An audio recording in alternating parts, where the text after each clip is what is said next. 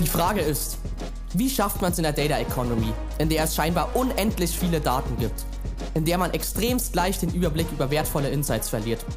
Wie schafft man es in dieser Economy, Daten so zu nutzen wie Amazon und Co., um kundenzentriertere Entscheidungen zu treffen, bessere und erfolgreichere Produkte zu entwickeln und somit ultimativ schneller zu wachsen als der Marktdurchschnitt? Das ist die Frage, und dieser Podcast wird sie dir beantworten. Mein Name ist Samuel Hess und herzlich willkommen zum Less Ego More Data Podcast. Let's go!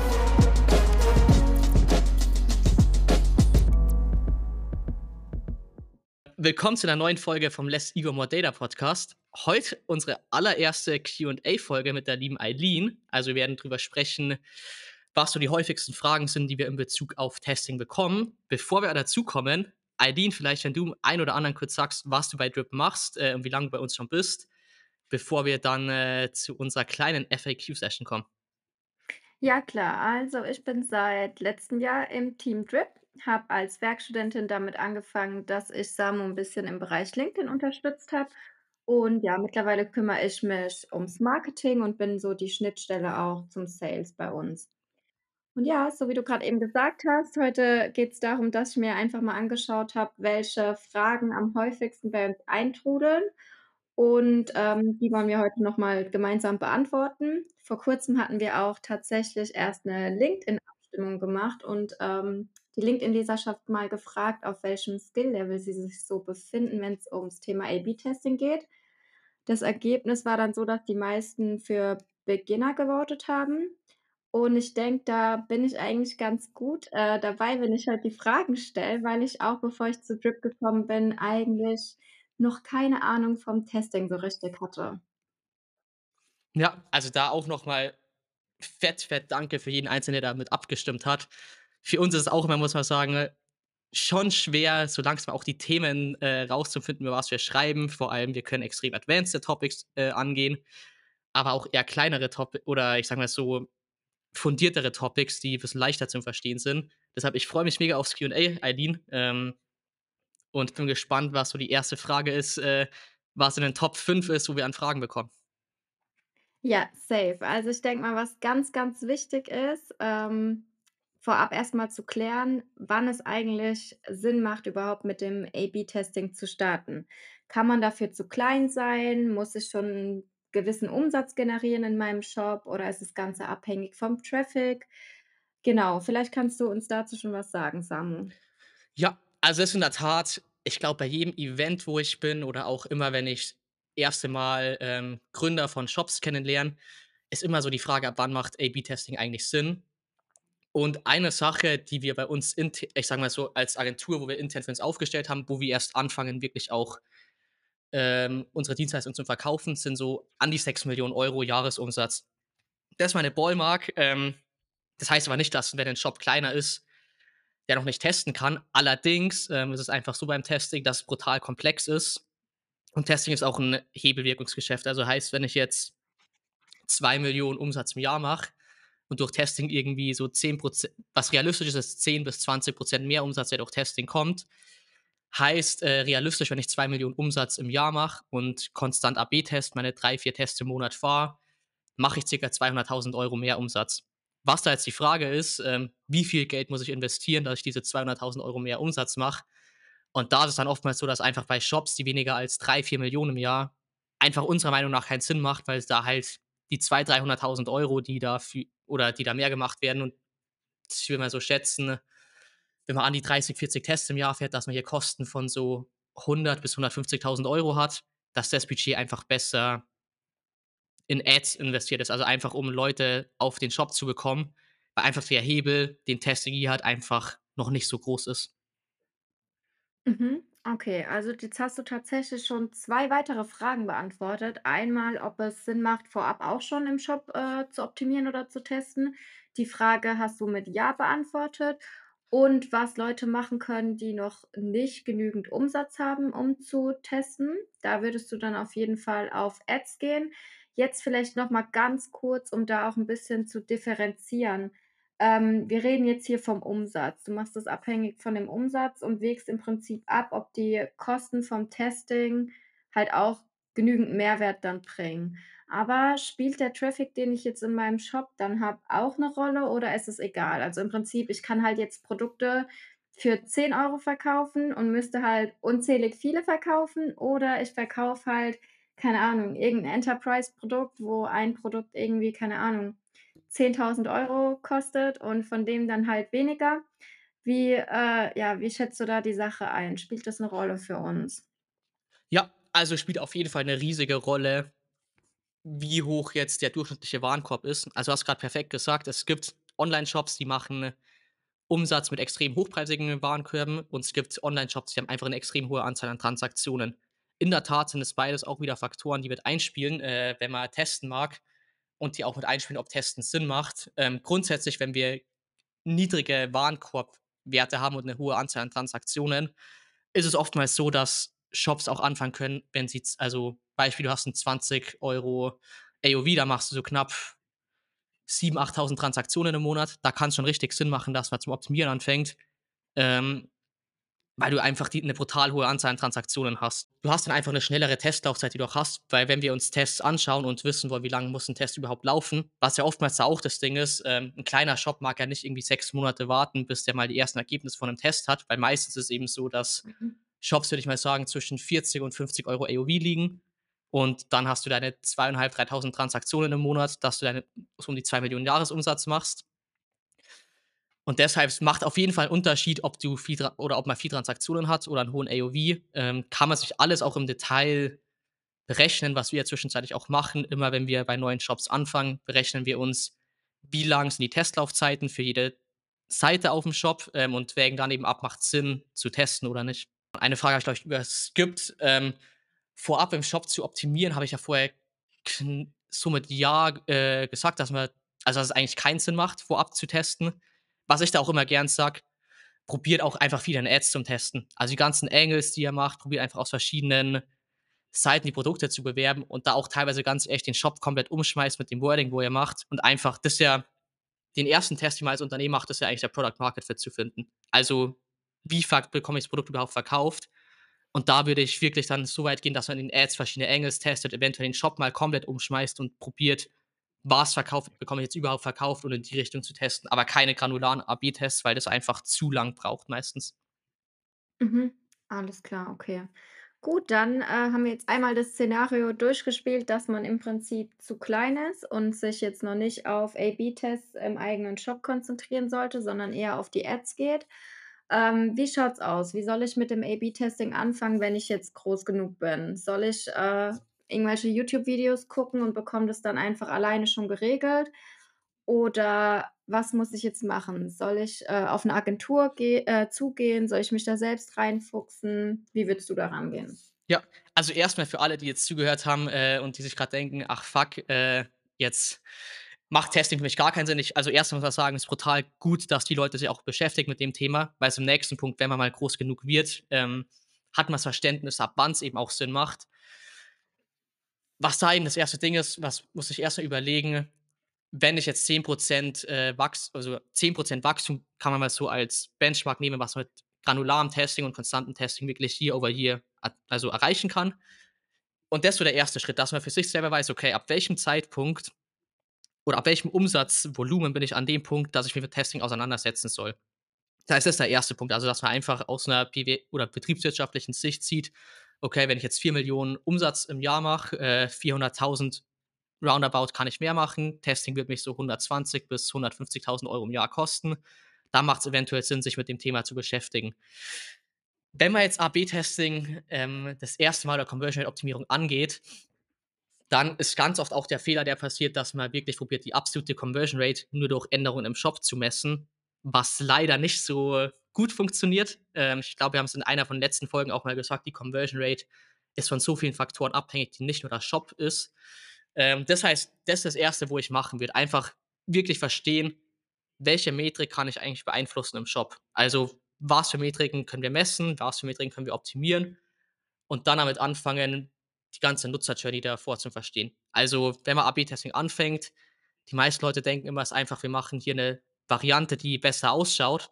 Meistens läuft ja AB-Testing nach dem Prozess ab, dass man zum Kunden geht, man holt sich Feedback ein, probiert zum Verstehen warum kaufen die Leute grad nicht? Ähm, probiert dann zu verstehen, was sind die Motivatoren, warum Kunde die Produkte kaufen. Probiert dann eben genau an den Punkten, wo die Kaufentscheidung fällt, zu optimieren.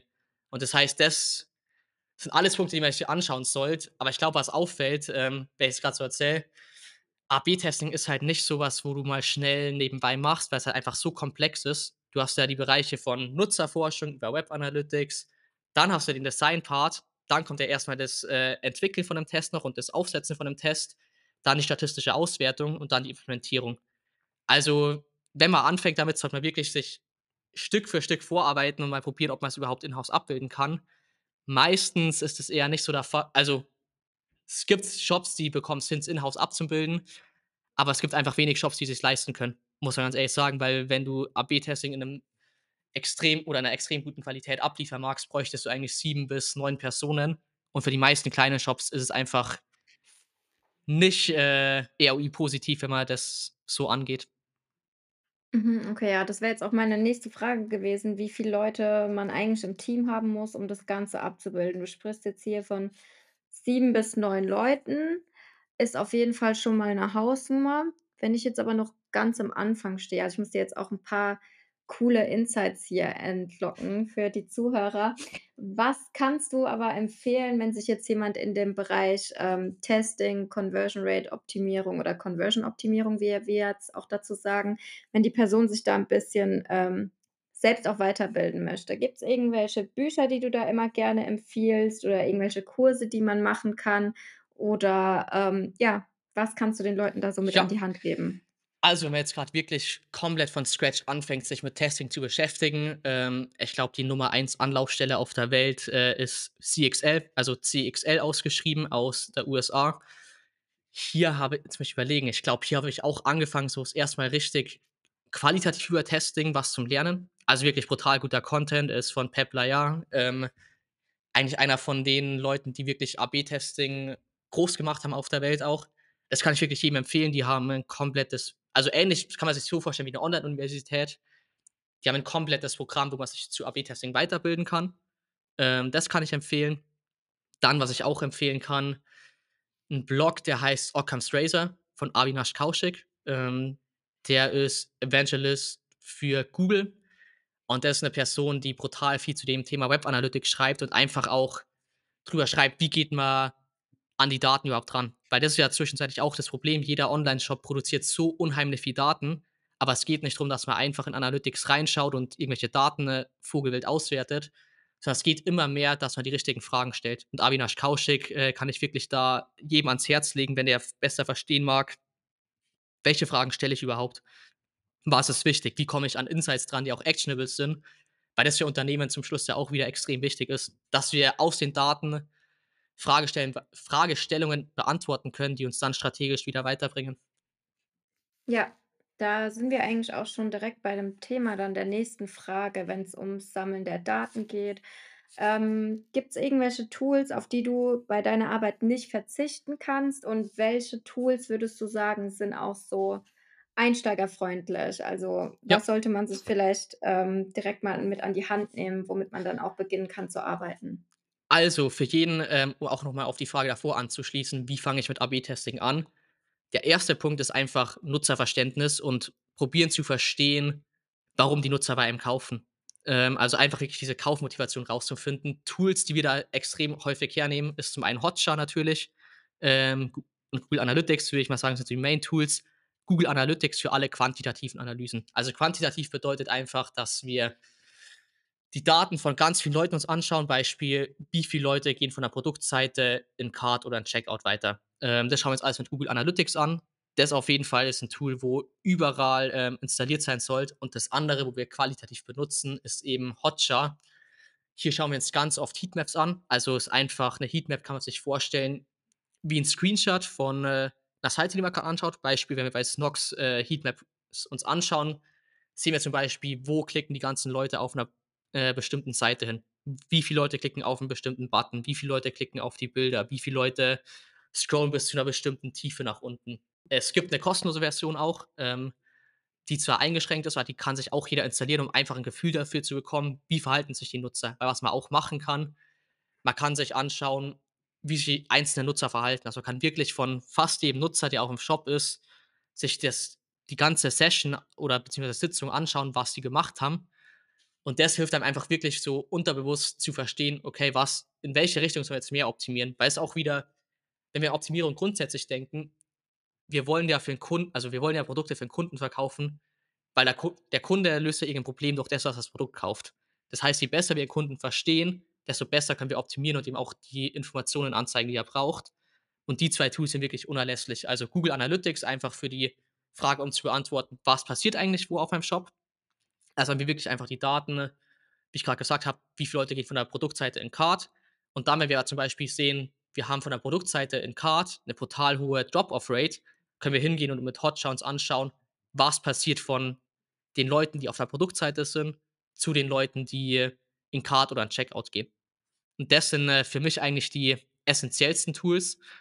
Bei Hotjar kann man auch On-Site-Umfragen machen. Also, man kann einfach die ganzen Nutzer, die aufm Shop sind, befragen, warum sie zum Beispiel grad nicht gekauft haben, welche Informationen ihnen grad fehlen, was das Ziel von der Sitzung ist, das sie grad haben.